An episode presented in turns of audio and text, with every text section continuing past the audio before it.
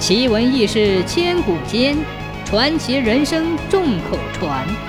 千古奇谈。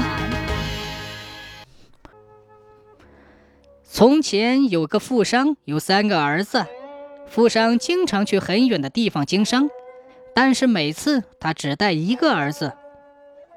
富商又要出门了，这一次他要去京城，三个儿子都想跟着去，但是他们知道。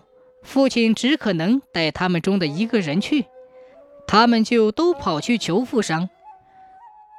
富商给了儿子们每个人五两银子，对他们说：“院子里有三间空屋子，你们一人一间，各自去买东西，把屋子填满。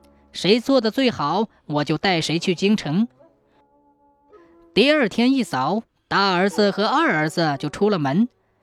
快到中午的时候。大儿子买回来好几车木头，他气喘吁吁、汗流浃背地干了大半天，终于堆满了一间屋子，这可把他累得够呛。二儿子买回来好几车稻草，他气喘吁吁、大汗淋漓地干了小半天，也把那间屋子堆得满满的，他也累得够呛。小儿子一直没有动静。他上午到那间房子里看了看后，很快出来了。房子的门紧紧关着。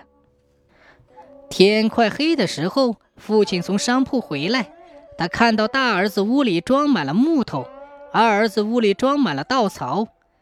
当他走进小儿子空洞洞的屋子时，小儿子不慌不忙地点起一支蜡烛，蜡烛小小的火光立刻把满屋子照得亮堂起来。父亲表扬了小儿子，自然这一次也是他跟着父亲上了京城。